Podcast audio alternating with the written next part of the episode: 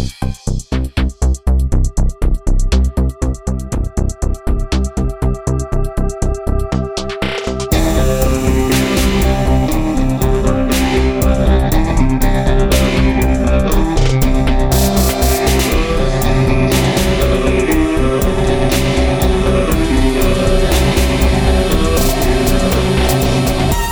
Olá, ouvintes do Passadorama, estamos aqui de volta com mais um plantão. Aqui é o Eduardo, hoje eu estou aqui na companhia de Rodrigo Elias. Olá, pessoal. De Bruno Garcia. Opa! E Tiago Facina. Olá, gente. Hoje a gente está com uma formação diferente, né? Porque geralmente a gente alterna nossos convidados entre o Bruno Garcia e o Tiago Facina. A gente faz uma espécie de política do café com leite e é, hoje a gente está com os dois aqui presentes. Aqui é um, um, um, evento histórico na história dos plantões passadorâmicos. Na verdade, é uma variação de café com cerveja. Vocês se conheciam já ou não? Sim, sim. Certamente, certamente. Bem, a gente vai falar sobre dois temas. A gente vai começar falando sobre o cenário brasileiro e depois a gente vai falar um pouco de Estados Unidos. A primeira notícia que a gente vai comentar é uma reportagem do UOL pelo colunista Rubens Valente, que foi publicada no dia 24 de julho foi revelada por essa reportagem uma ação sigilosa do Ministério da Justiça colocada em prática no mês anterior, em junho, que consistia em monitorar a atividade de funcionários federais e estaduais ligados ao movimento antifascista. 579 das pessoas investigadas são policiais e três são professores universitários. Entre os investigados estão o relator da ONU sobre direitos humanos na Síria, Paulo Sérgio Pinheiro, e o cientista político e coautor do livro Elite da Tropa, Luiz Eduardo Soares, fora muitos outros. O que essas pessoas têm em comum é que todos são críticos ao governo Bolsonaro. O órgão, a secretaria responsável pela investigação é a chamada CEOP, que é a Secretaria de Operações Integradas, da qual ambos os dirigentes foram apontados pelo advogado, pastor presbiteriano e, por último, mas não menos importante, atual ministro da Justiça e Segurança Pública, André Mendonça. Foi realizado um dossiê pelo órgão com o nome dos investigados, além de fotografias, perfis de rede social e outros dados. Bem, quem está sob o comando da CEOP são dois homens: o delegado da Polícia Civil do Distrito Federal, Jefferson Lisboa Jimenez, e o ex-assessor do atual ministro da Justiça, Gilson Libório de Oliveira Mendes, que também frequentou o meio militar. O dossiê foi enviado para a Polícia Federal, para o Centro de Informação do Exército, para a BIM, para a Força Nacional, para a Polícia Rodoviária Federal e para a Casa Civil da Presidência da República. A CEOP não submete todos os seus relatórios a um acompanhamento judicial, mas tem atribuição de um serviço de inteligência, de acordo com um decreto feito pelo presidente Jair Bolsonaro em janeiro de 2019. Para contornar a lei de acesso à informação, a CEOP classificou o dossiê como sendo de acesso restrito.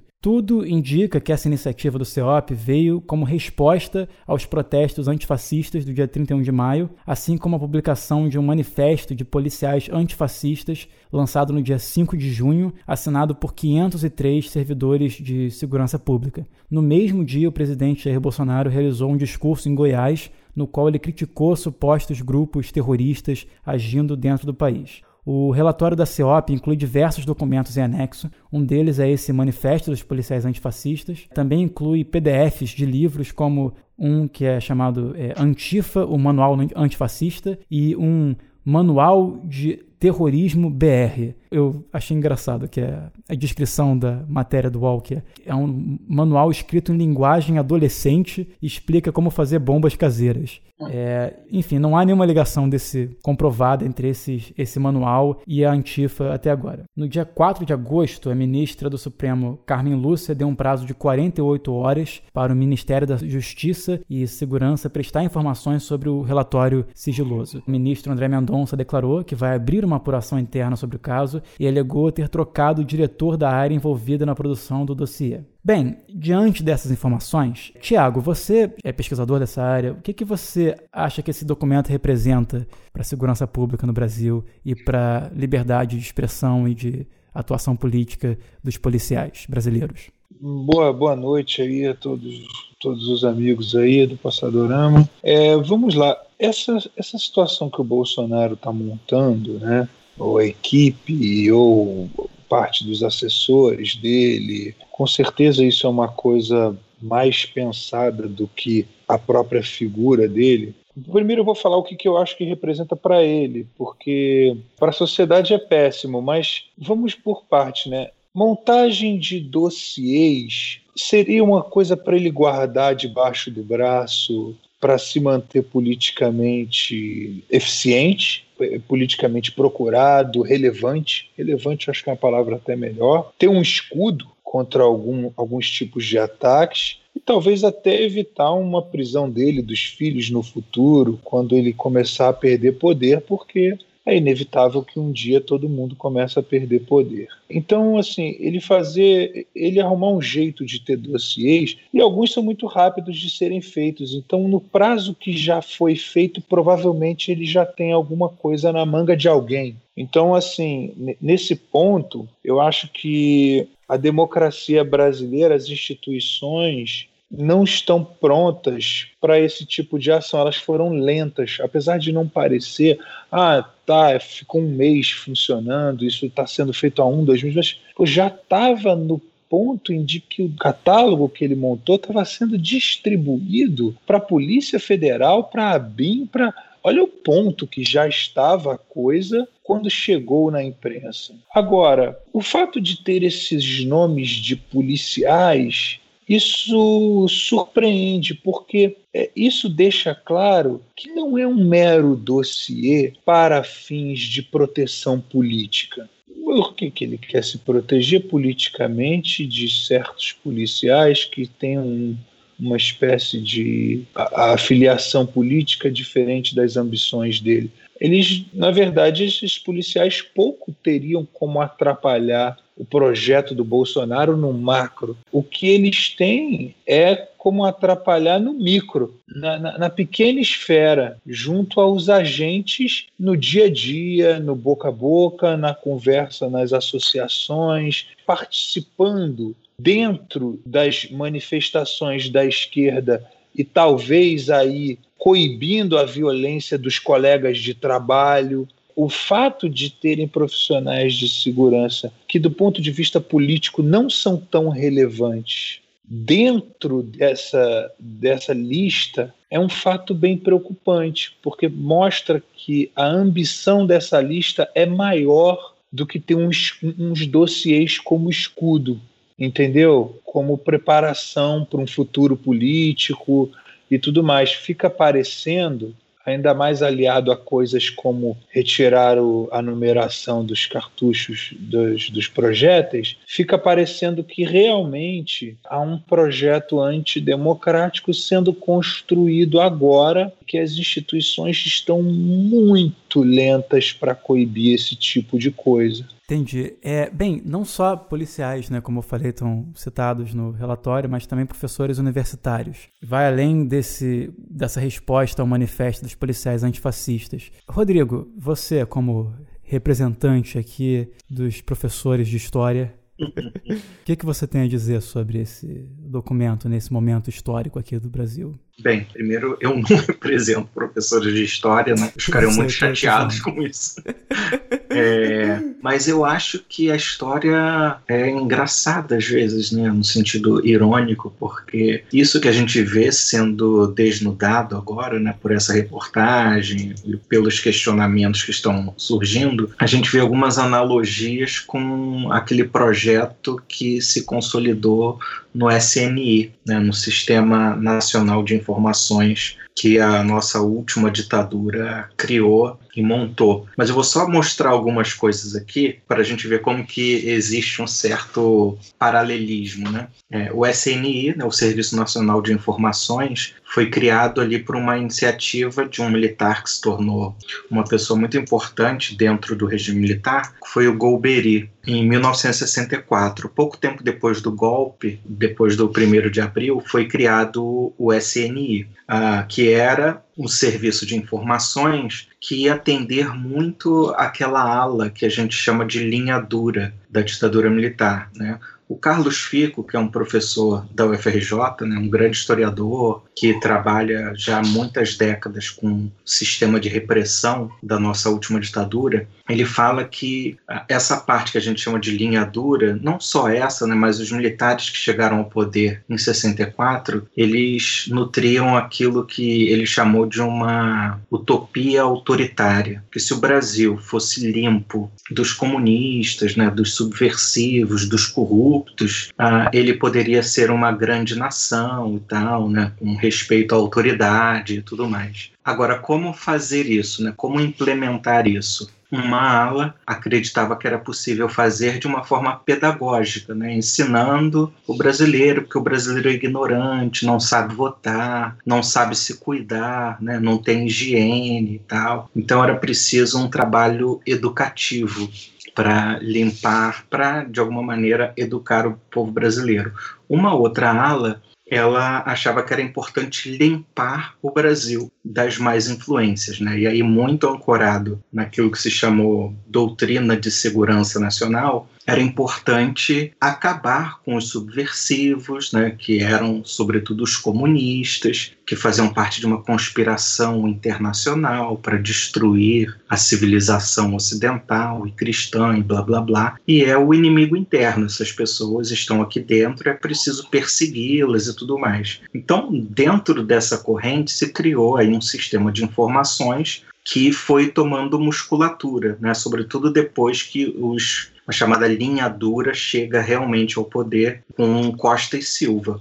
Então, ali, por exemplo, em 68, a gente vai ver o aumento das funções, né, o aumento do quadro dos funcionários né, dessa, desse sistema de informação. E aí são criadas também as a, divisões de segurança e informação. Em todos os ministérios foram criados órgãos de informação que respondiam não apenas ao seu ministério, mas tinham uma relação direta aí com o SNI, que estava submetido ao presidente. E nas outras uh, divisões, nas outras autarquias, né, pelo país inteiro, não só no âmbito federal, mas estadual e municipal, foram se formando as assessorias especiais de segurança e informação, AESI, e aí se criou um Sistema Nacional de Informações, que é o CISNI, S-I-S-N-I. O que, que eles faziam, né? Esse pessoal não só eram muitos eram civis, né? Havia militares também,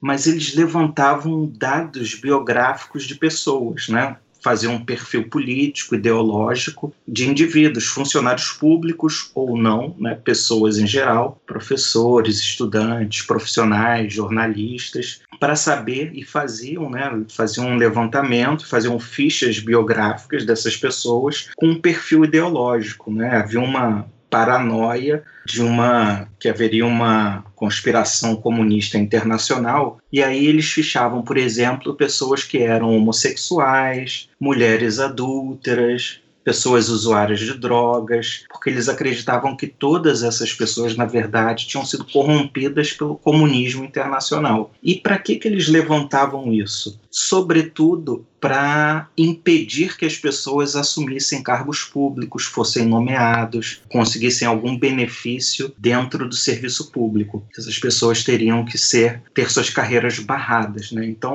milhares e milhares e milhares de pessoas tiveram sua vida prejudicada, né, e barrada, não conseguiam um emprego eventualmente, porque o SNI tinha informações, né, e gerava, distribuía essa informação na nacionalmente, né, barrando aí a trajetória dessas pessoas. E o que a gente está vendo é que nesse caso específico desse dossiê que vazou agora, ele foi distribuído para outras instâncias né, do serviço público, inclusive instâncias estaduais. E alguns dos policiais, né, desses funcionários públicos da área de segurança, foram ouvidos posteriormente, né, por, por outras reportagens. Eles já diziam que eles sentiam uma certa perseguição por conta do seu posicionamento político antes, e agora eles têm visto isso acontecendo ainda mais. Né? ou seja, a repressão, né? essa mentalidade autoritária, ela não se dá apenas através da prisão, da tortura, da morte, do desaparecimento, ela se dá através desse controle ideológico mesmo que acaba afetando a vida das pessoas. E o que a gente vê é o governo Bolsonaro, de alguma maneira, restaurando esse tipo de procedimento da linha dura da ditadura militar. A gente lembra que no início desse ano, né, o finado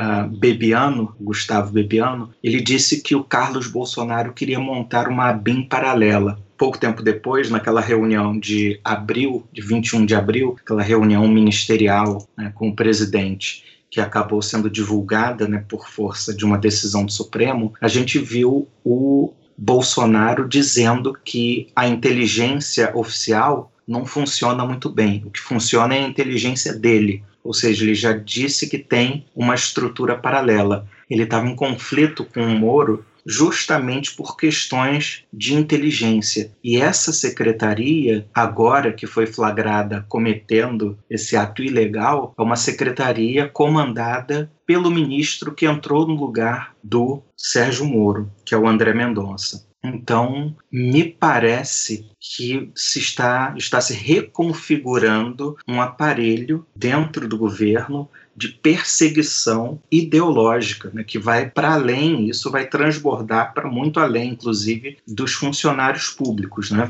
Não sei se vocês viram também, recentemente veio a público que o governo, né, o GSI, que é comandado por um, um outro herdeiro da linha dura, né, que é o general Heleno, ele está criando uma normativa que vai permitir ao governo punir funcionários públicos por manifestações nas redes sociais digitais. Né? Então, me parece engraçado né, que a gente está vivendo algo muito análogo ao que a gente já viu né, no Brasil num passado não tão distante assim. Não sei se vocês é... concordam ou se vocês veem isso também. É, eu queria passar a palavra aqui para o Bruno Garcia, que é o nosso, assim como o Rodrigo representa todos os professores de história pelo Brasil. Todos. O Bruno representa todo o cenário internacional, né? Todo Sim, ele é especialista em mundo. o resto do mundo me pertence. Isso. E ele é. é um grande crítico do autoritarismo também.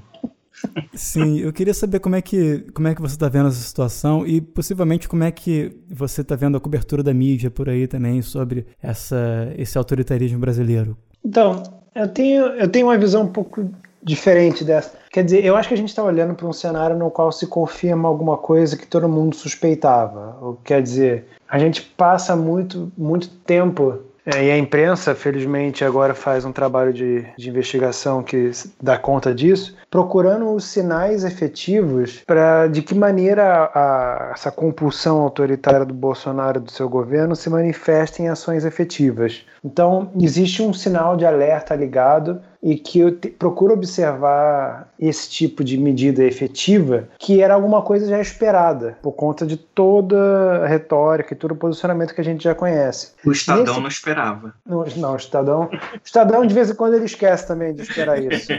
Volta e meia ele continua achando que tá tudo bem. Mas tem uma coisa um pouco pontual nisso e tem alguma coisa que é sistemática. Acho que o, o comentário do Tiago sobre essa, essa coisa de produção de dossiês e a velocidade com que foi produzido sugere que essa é uma prática e que não é alguma coisa isolada. E a própria reação do Mendonça é, com relação ao evento mostra, sinaliza um pouco que essa é uma prática que é uma prática que se estende, que vai além do ministério dele, até porque o ministério dele não deveria comportar efetivamente ações de inteligência, isso deveria estar sobre a guarda do Braga Neto e do, do Heleninho, né? que é o sujeito responsável de fato por a inteligência, mas não está, porque essa secretaria que, que foi criada pelo, pelo Moro, ela de fato está preocupada exclusivamente com esse tipo de ação é, que visa exclusivamente fazer um papel de polícia política, de, de monitoramento de polícia política em nome da estabilidade política do governo. Basicamente é isso. É, diferente da SNI, do SNI, é, era isso, isso que eu queria marcar a diferença, eu não vejo nessa postura nem uma ação pedagógica, nem uma ação que supõe a criação de uma certa prática e uma certa educação moral do país em relação a qualquer momento, em qualquer direção. E também não consigo acreditar que essas figuras, toscas como são, sejam capazes de pensar de uma maneira tão estratégica assim. Eu acho que se trata muito mais da consequência de um, de um Estado movimentado por uma, por uma lógica paranoica de observação compulsiva por tudo que ele observa nos seus adversários e críticos, do que propriamente alguma coisa muito dirigida, controlada. Eu acho que se trata, de modo geral, de uma ação dirigida aos servidores, nesse caso específico, e se relaciona bastante à forma como esse governo se importa com as redes sociais e como eles são representados nelas. Eu acho que é, isso foi um grande choque para mim. Existe uma coordenação dentro da CGU chamada de Coordenação Geral de Uniformização de Entendimentos. É, foi difícil achar isso, tá?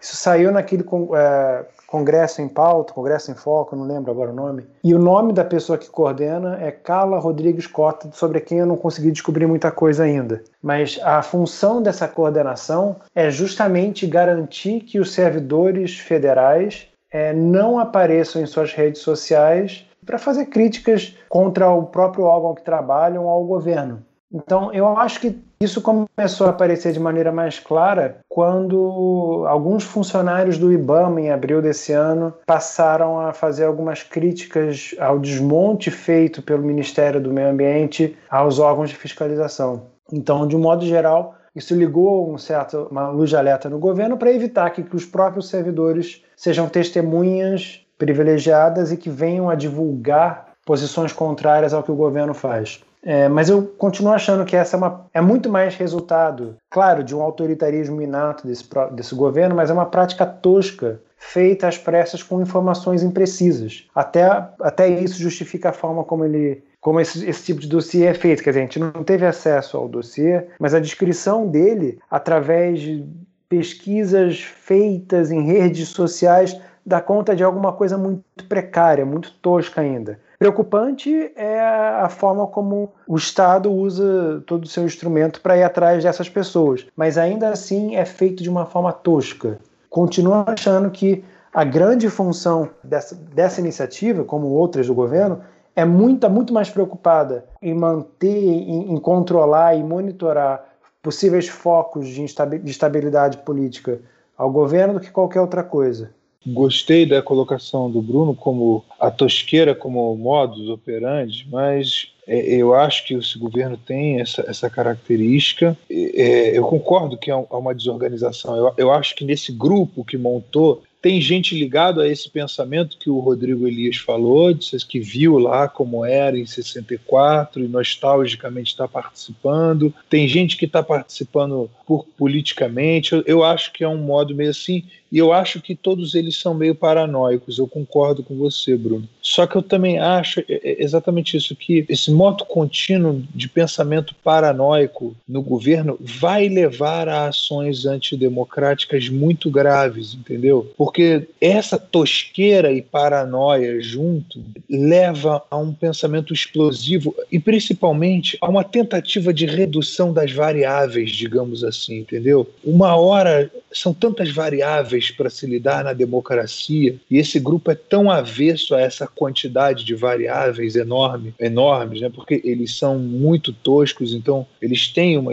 uma dificuldade com a quantidade de variáveis que eles vão tentar sempre restringir as variáveis ao mínimo possível. E restringir as variáveis ao mínimo possível é o fim da democracia, é fechar congresso, é esse tipo de coisa. Eu acho que há um DNA dessa galera sempre querendo isso. Eles estão sempre querendo e eles fazem uma coisa que é muito engraçado, assim, às vezes me, me parece que eu já trabalhei em instituição pública como contratado e eu observava que tinha algumas pessoas que tinham uma, uma seguinte, uma seguinte estratégia para viver ali. Era assim: ah, eu peço tudo e vamos ver o que vão dar. É, eu não dou nada de mim, vamos ver se alguém vai reclamar. Ou seja, ele está sempre esperando ser fiscalizado, ou para agir de mais ou para agir de menos. E eu acho que o Bolsonaro ele faz muito isso. Ele, o governo, né? Ele sai fazendo, Paulo Guedes vai fazendo tudo que é absurdo, vai fazendo tudo esperando que as instituições. Vamos ver o que vai ser freado pelas instituições.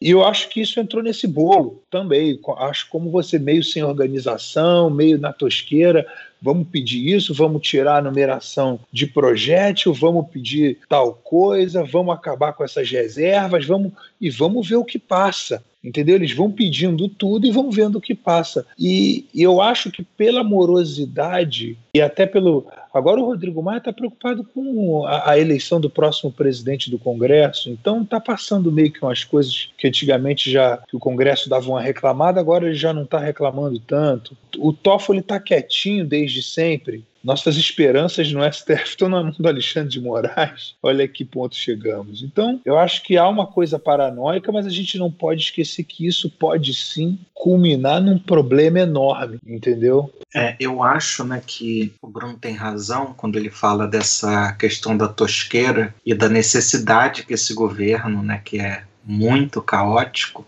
ele tem de conseguir alguma estabilidade, né? Porque o que a gente vê desde o dia 1 de janeiro do ano passado é crise, né? É uma crise atrás da outra sobretudo quando o executivo aparece ou quando as ações do executivo aparecem, elas aparecem em forma de crise, né? Mas eu acho que para além disso, né, existe isso que o Bruno falou também e o que o Tiago reforçou, existe uma certa paranoia também no governo, que não é só uma paranoia pelo controle, é uma paranoia toda paranoia é uma obsessão pelo controle, né? Mas além disso, é uma paranoia que tem um alvo muito específico que tem um alvo ideológico de uma coloração muito específica. Né? Por exemplo, a gente teve, a gente tem um grupo fascista ressurgindo no Brasil que são os integralistas, né? os neointegralistas e tal. Agora, recentemente, o, o Leandro Gonçalves e o Odilon Caldeira estão lançando um livro né, sobre o integralismo no Brasil e tal. No final do ano passado, um grupo neo-integralista fez um atentado à bomba no Rio de Janeiro. Um atentado à bomba de um grupo político, com objetivo político, que está enquadrado dentro da nossa legislação como terrorismo qual foi o procedimento do Ministério da Justiça em relação a esse grupo. A gente sabe o paradeiro da pessoa que jogou a bomba. Todo mundo sabe, a imprensa diz. O cara dá entrevista ao vivo para a CNN da Rússia. Mas o governo não move uma palha em relação a isso. Mas um grupo de pessoas que assinaram um manifesto, que mudaram seu avatar, eles mobilizaram a estrutura do governo. Eles mobilizaram a estrutura do Estado de modo a agir fora da lei, inclusive, né? Porque o André Mendonça diz que essa secretaria ela faz parte do sistema brasileiro de inteligência. Não sei se faz, mas ele diz que faz. Bem, se faz parte, suas atividades tinham que estar sendo fiscalizadas por uma comissão mista de controle do Congresso Nacional, formada por gente da situação e da oposição, na Câmara e no Senado. E eles não sabem de nada disso. E eles convocaram o André Mendonça, convidaram, aliás, o André Mendonça disse que não iria. Agora parece que ele mudou de ideia e vai. Mas um grupo para conseguir mobilizar o Estado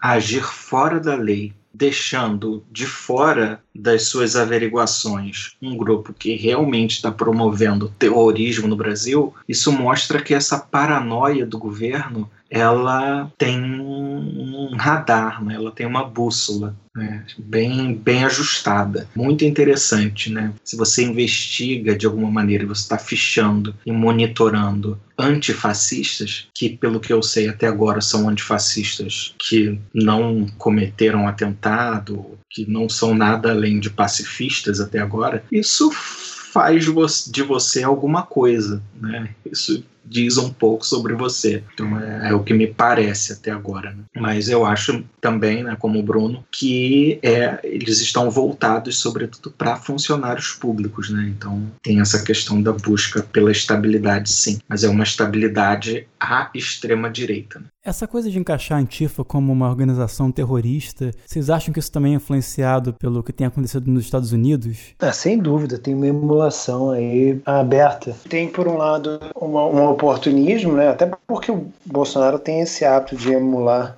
as ideias do Trump. Eu não sei, para mim é um pouco estranho isso, porque a primeira vez que eu ouvi falar de Antifa foi há pelo menos uns 11 anos atrás e ninguém no Brasil conhecia. Eu conhecia um grupo de antifascistas na Áustria que brigavam tradicionalmente por volta do. Eu não lembro qual é a data exata, mas entre o final de abril e começo de maio, quando havia uma manifestação é, de skinheads na Áustria e eu sempre uh, dava uma briga. E eu fiquei sabendo porque um amigo meu que morava lá dizia: Olha, vai ter manifestação nazista. E eu perguntava, mas eles são nazistas? Eles, não, eles são até onde a lei permite. Naquela época isso parecia um pouco confuso, mas hoje a gente sabe o que isso quer dizer.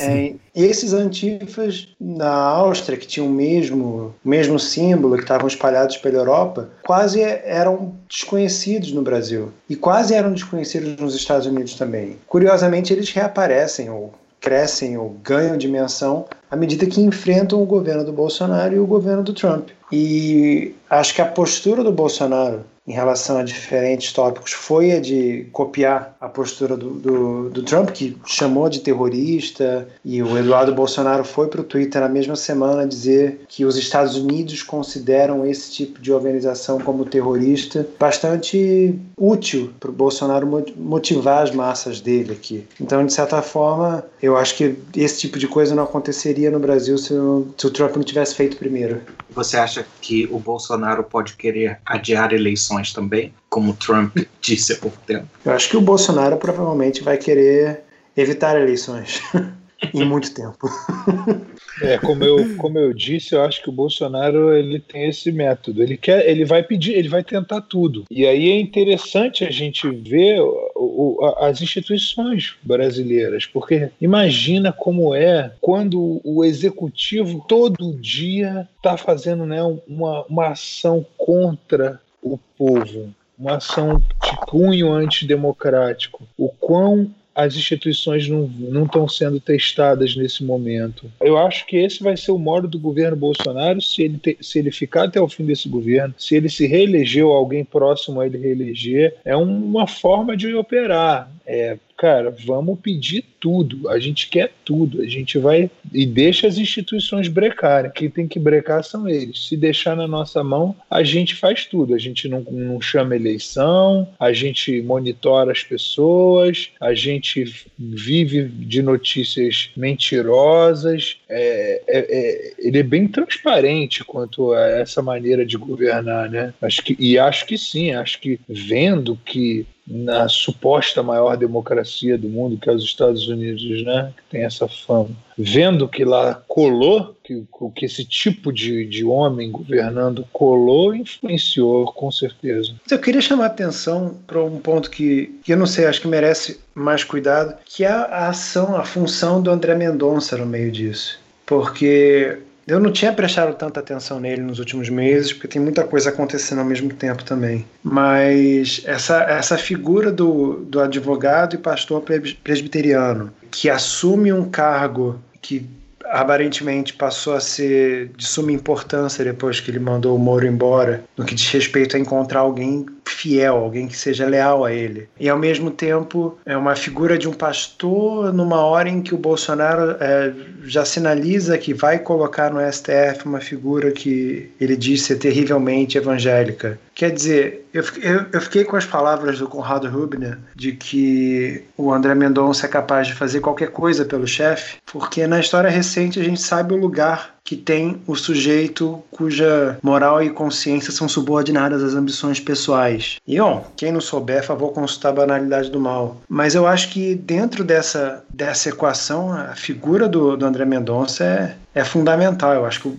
todo esse processo que o Tiago está descrevendo de tentar empurrar a goela abaixo o que for possível para ver o que cola, não é possível sem, sem uma figura nesse ministério tão abertamente disposta a ser fiel a ele. E uh, me assustou muito a entrevista que ele deu na Globo News. Me assustou em primeiro lugar porque ele sabe ser evasivo de uma forma muito estúpida, porque claramente ele não responde nada. E segundo, pela incapacidade dos jornalistas de darem conta de que ele estava sendo assim. Não quer dizer, se você não consegue colocar contra a parede uma figura que consegue ser evasiva da maneira mais estúpida possível, tem qual é a esperança que você tem? E se esse cara for para o STF? É, uma das notícias que estão rolando é que as chances dele diminuíram muito, né, depois desse evento específico. E essa é a ah, melhor notícia, né?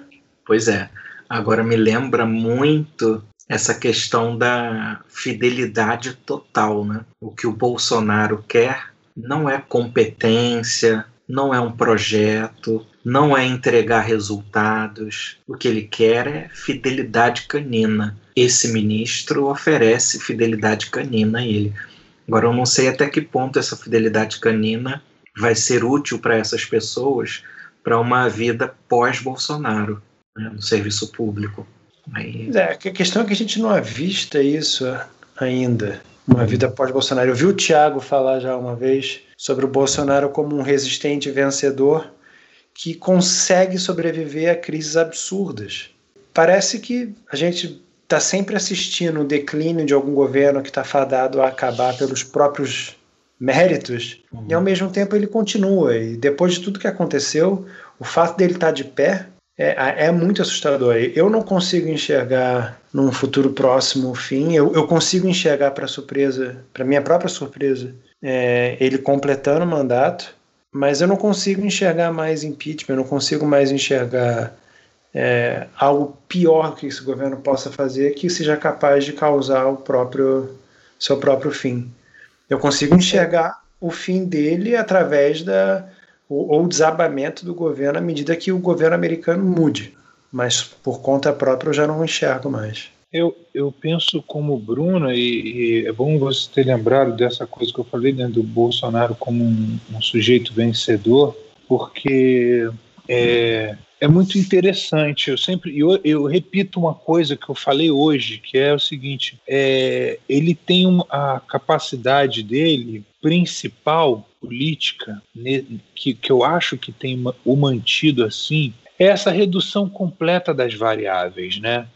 é uma característica das ditaduras, dos ditadores, é falar assim: não, não, não, é o que eu falo, eu é que sei. Então você pega uma coisa que é hiper complexa e que precisa de milhões de pessoas opinando, e cientistas, e a sociedade civil, e os poderes, e você transforma isso em nada. Você transforma isso em uma opinião então, é, é, a completa redução das variáveis para que as pessoas pensem. Ou seja, não há muito para pensar, é só ouvir aquela pessoa. E o Bolsonaro ele vai se mantendo vencedor com essa lógica, sendo tosco, respondendo as coisas de bate-pronto da cabeça dele na hora entendeu? Ele, ele é, é, faz questão de não se preparar para as perguntas, de não se preparar para nada. Responde tudo da, de cabeça, de qual que vem na hora ele fala. E parece que as, as instituições se acovardam perto dessa, desse pensamento. Não sei como aí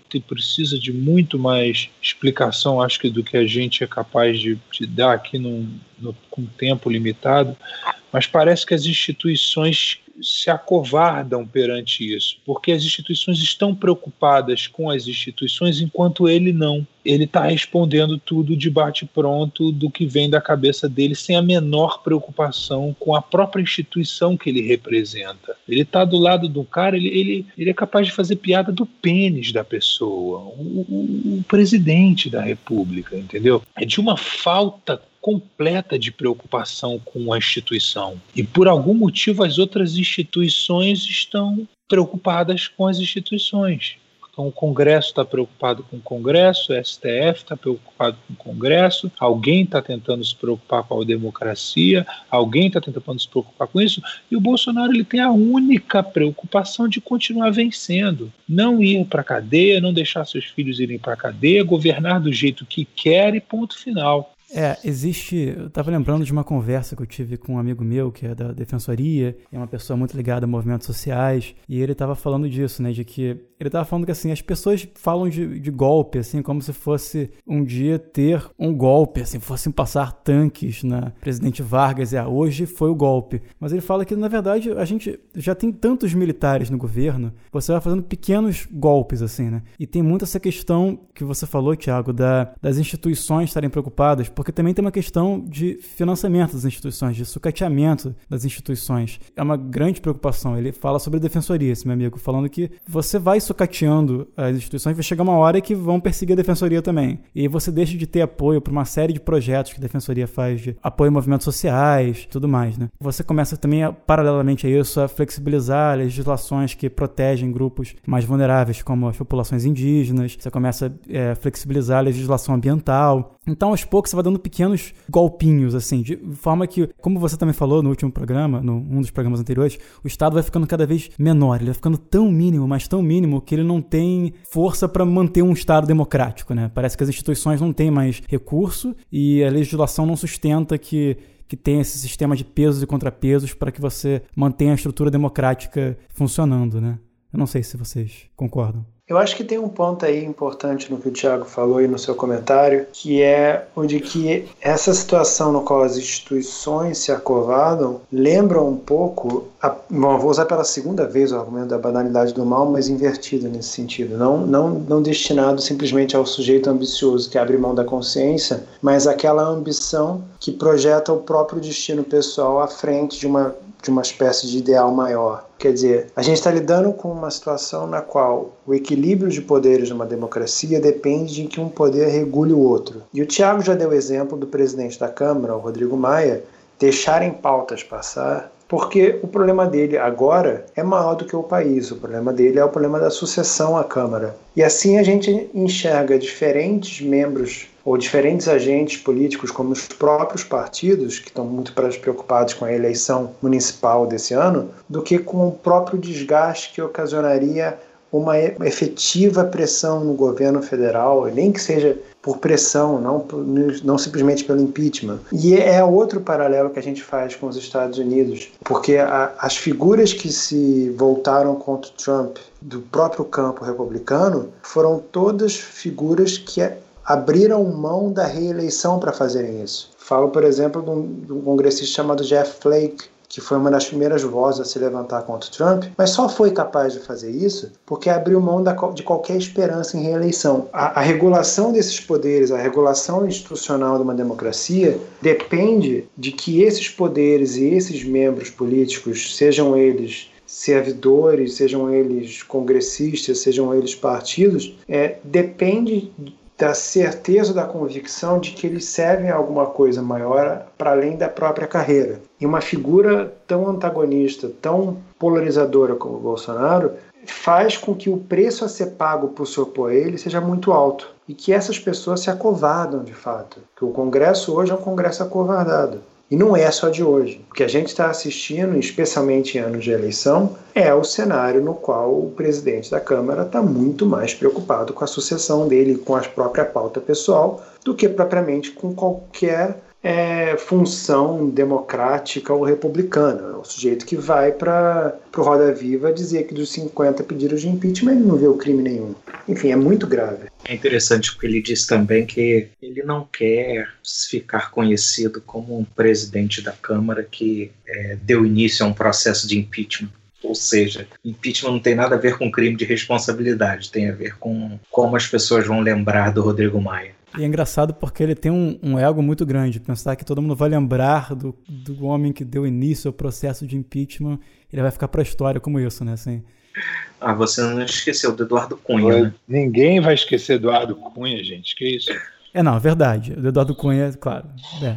Eu tava, eu tava querendo lembrar, assim, os mais antigos, assim. Do Collor eu já não sei quem foi que deu início. O caso do Rodrigo Maia é muito interessante, né? Ele... Não só do Rodrigo Maia. É muito interessante como as instituições resolveram ser moderadas depois de serem extremamente desmoderadas com a Dilma. É, é mais, e a frente é, ampla também, né? Desculpa é, te interromper, mas a frente ampla também parece tem uma galera super moderada lá que na época do impeachment da Dilma tava, tava bem mais incisiva, né? Em, em, na votação do impeachment. Exatamente. É uma. É, é, isso. São as instituições se acovardando perante o Bolsonaro e a forma dele de governar, é, passando por cima de qualquer coisa é, fazendo a mais velha das políticas possíveis, que é tomar lá da cá com quem é extremamente necessário, passar por cima de quem não é? E governar como se fosse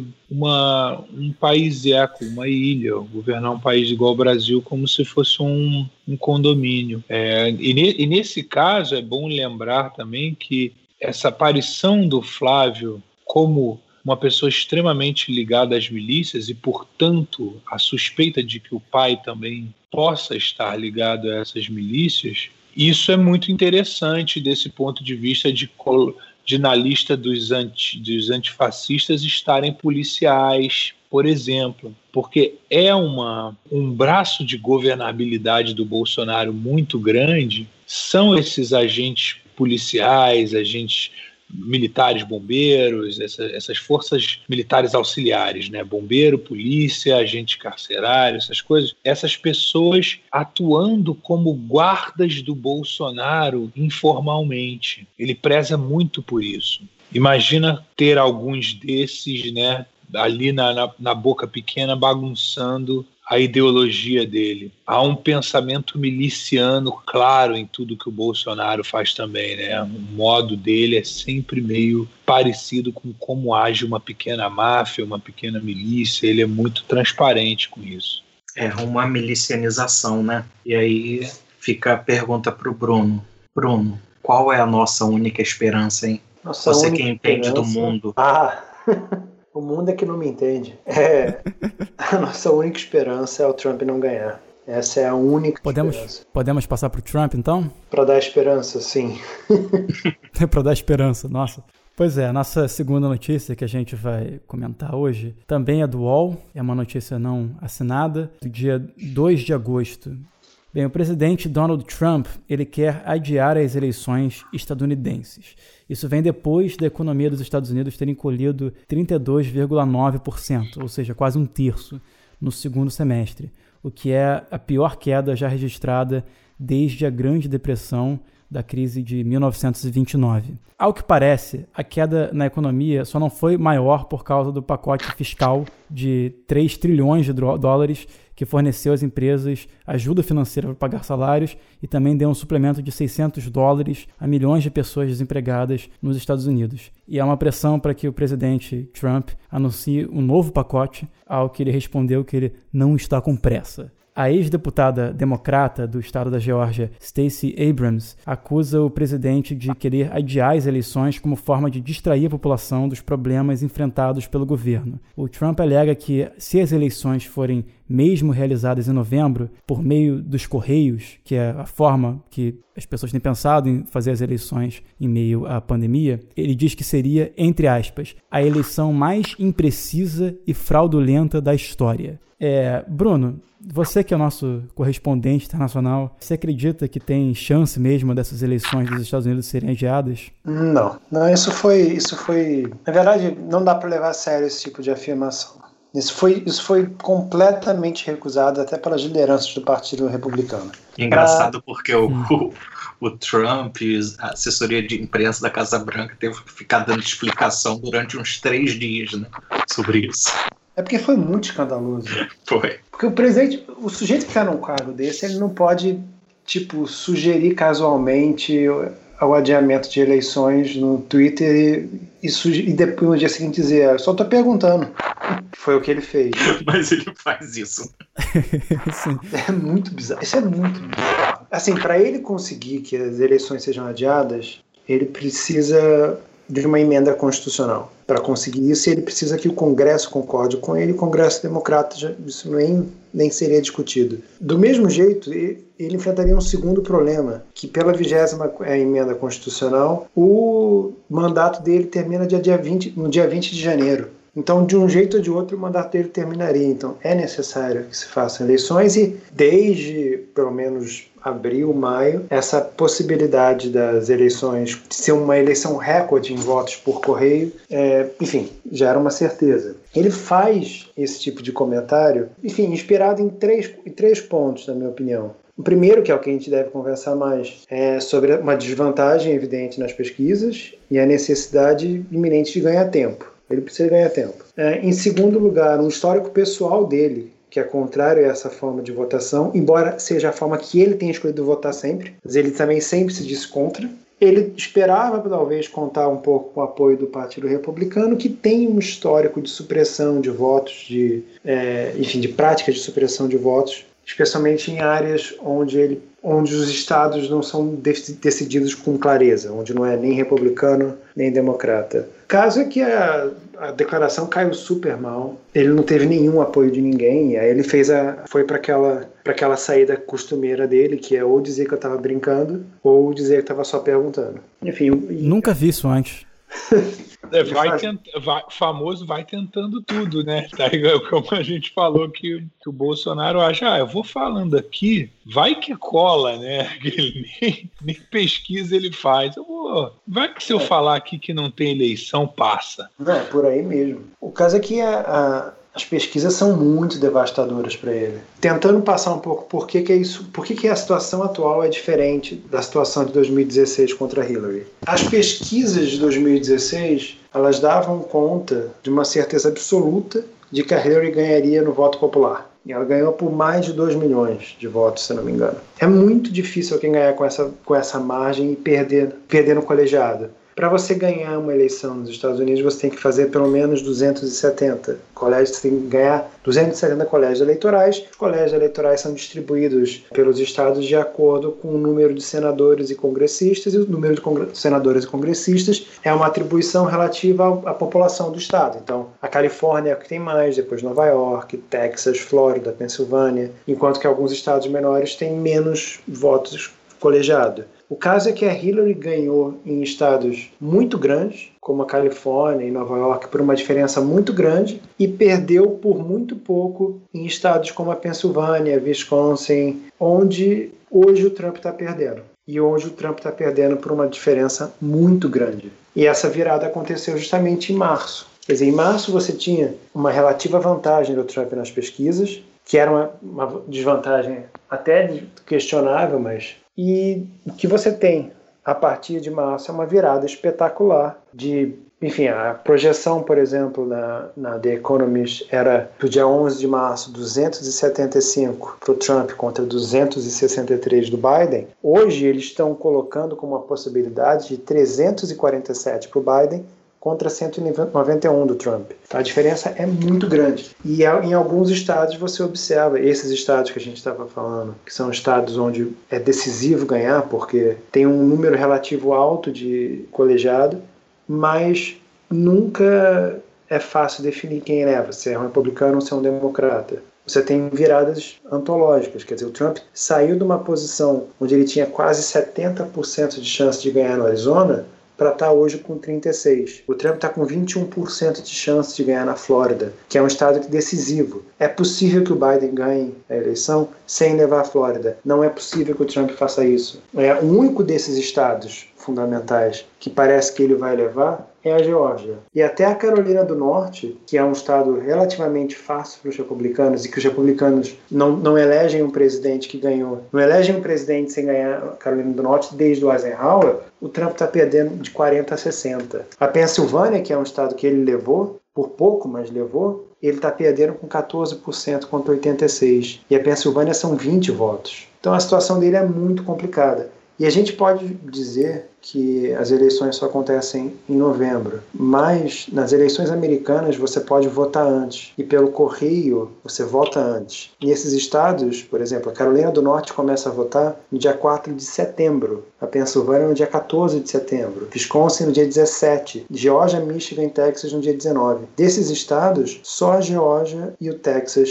o Trump está levando. Então o tempo que ele tem para fazer essa virada é muito pequeno. Daí a necessidade de ganhar tempo. Daí a necessidade de começar com esse, essa cortina de fumaça, que é falar que as eleições deveriam ser adiadas e ganhar tempo com isso. Porque com o tempo ele tem chance. É, eu vi um historiador... E, mas assim, desculpa, e uma pergunta aqui, desculpa interromper, mas assim, ah. quando ele falou, se for por correio, vai ser uma, a eleição mais fraudulenta dos Estados Unidos, é, é ele não estava falando de si mesmo, e isso é possível? Essa é a pergunta que eu estou falando a você. Porque imagina, aqui o Bolsonaro diz que a eleição é fraudada mesmo quando ele ganha. É, é possível que o seja a estratégia do Trump uma, um, um, fraude em massa? É possível? É muito improvável, é muito difícil. Você tá pensando como se fosse uma ameaça dele? É, não, não. É, ele, cara, por que, que ele não tentaria isso, gente? Ele, tá, ele já tentou coisas tão mais absurdas. Vamos acho que não tem como. A diferença, a diferença do Trump e Bolsonaro é que o Trump enfrenta instituições sólidas. Trump, no, Trump odeia, por exemplo, o Anthony Fauci, que é o responsável, o infectologista responsável nos Estados Unidos. Ele não consegue demitir o cara, por mais que essa deva ser a vontade dele. Ele enfrenta instituições muito sólidas. Existe um, o, o Trump ameaçou algumas vezes, e, e, tem os militares. E o próprio Trump já deu entrevistas sugerindo que, dependendo de como for o resultado das eleições, ele está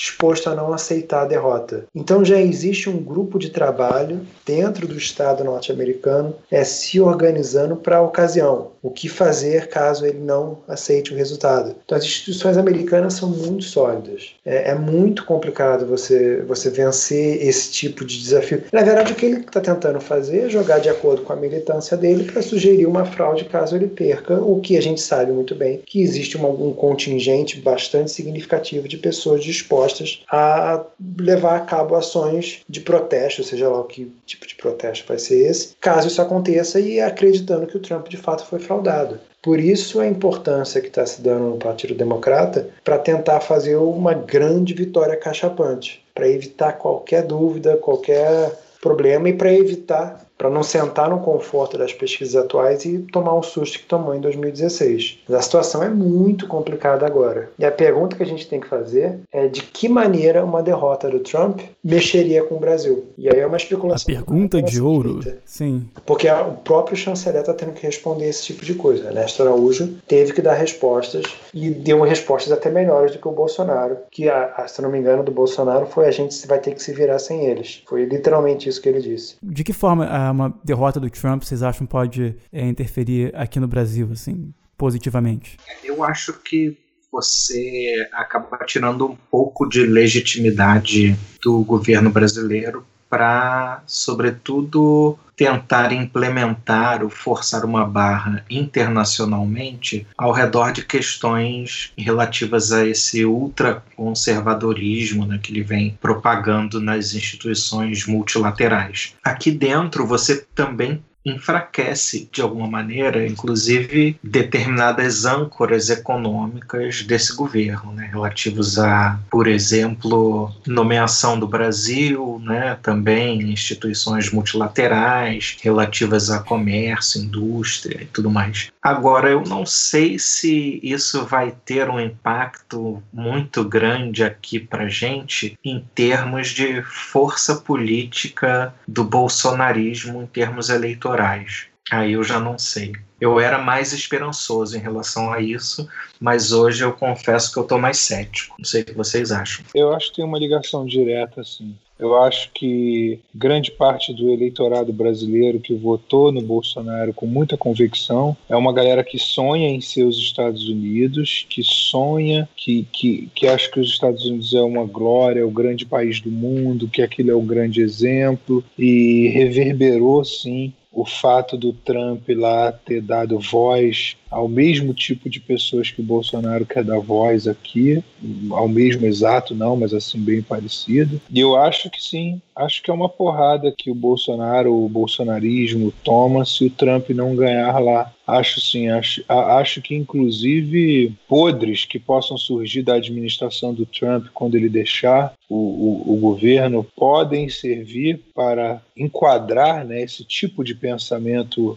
Trump Bolsonaro. E eu acho que ele perde um grande aliado, o maior aliado dele, pelo menos do ponto de vista do marketing, né? De que ele é aliado do Trump, de que ele é aliado do Trump. Esse, ele perder isso é, é muito caro para ele. Bruno? Eu acho que tem uma coisa pior ainda para ele. Quer dizer, o que ele perde com o Trump saindo talvez seja menor do que ele vai perder com os democratas entrando. Porque os democratas tomaram a, em 2018 o Congresso de volta. E o Congresso controla algumas comissões, e algumas comissões bem importantes, como a Ways and Means, que já se posicionou a favor da redução do comércio com o Brasil por conta da Amazônia. Então existe dentro do Partido Democrata vozes bastante ativas cobram do governo americano atual e que fariam muito mais barulho com o governo democrata uma postura agressiva contra o governo Bolsonaro, especialmente no que diz respeito às questões de direitos humanos e ambiental. Então, acho que ele não só perde o aliado, mas ele perde muito mais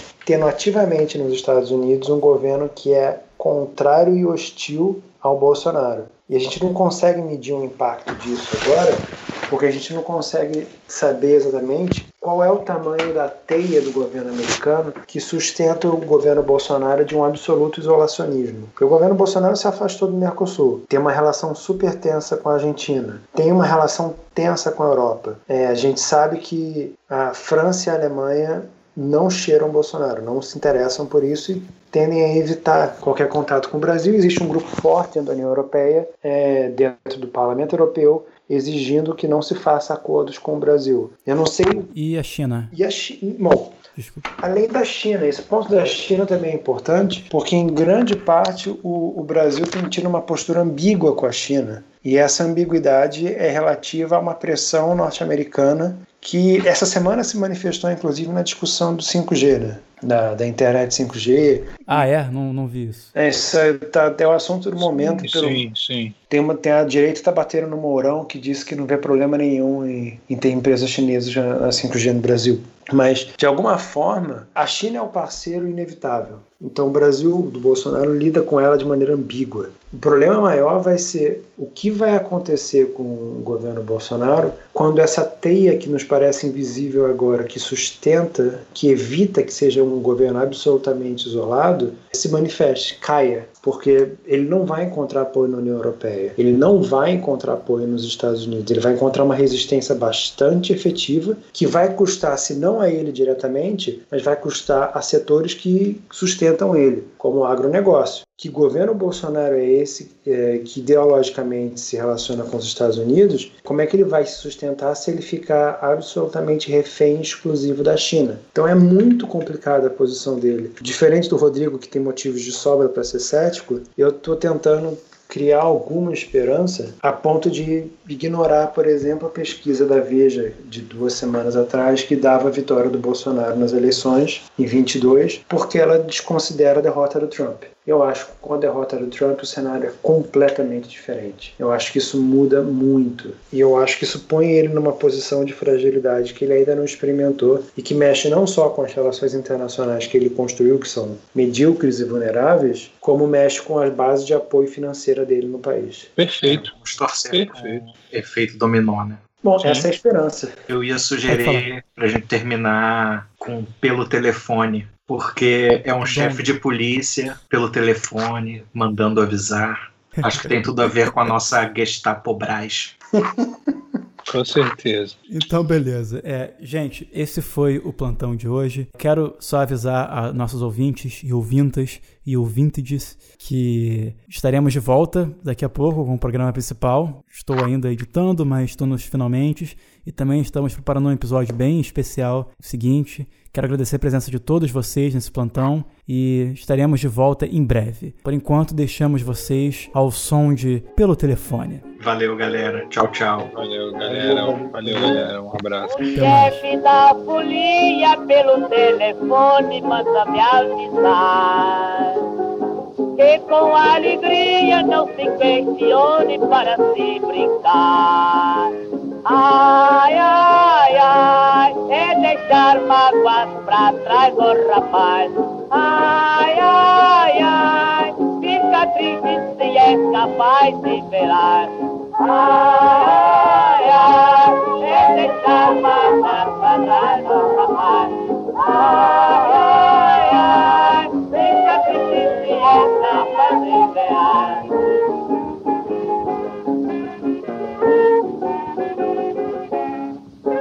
Tomara que tu apanhe pra não tornar fazer isso. Tirar amores dos outros, depois fazer teu feitiço. Ai, se a rolinha, senhor, senhor, se embaraçou, senhor, senhor, é que a vizinha, senhor, senhor, nunca amor, senhor, senhor, porque este samba se arrepiar. Foi ver na bamba, mas vai soltar.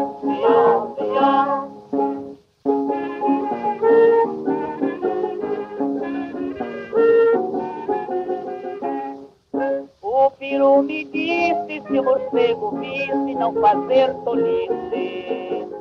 Eu então saísse dessa esquisitice e de disse não disse. Ah, ai, ai, ai, ai,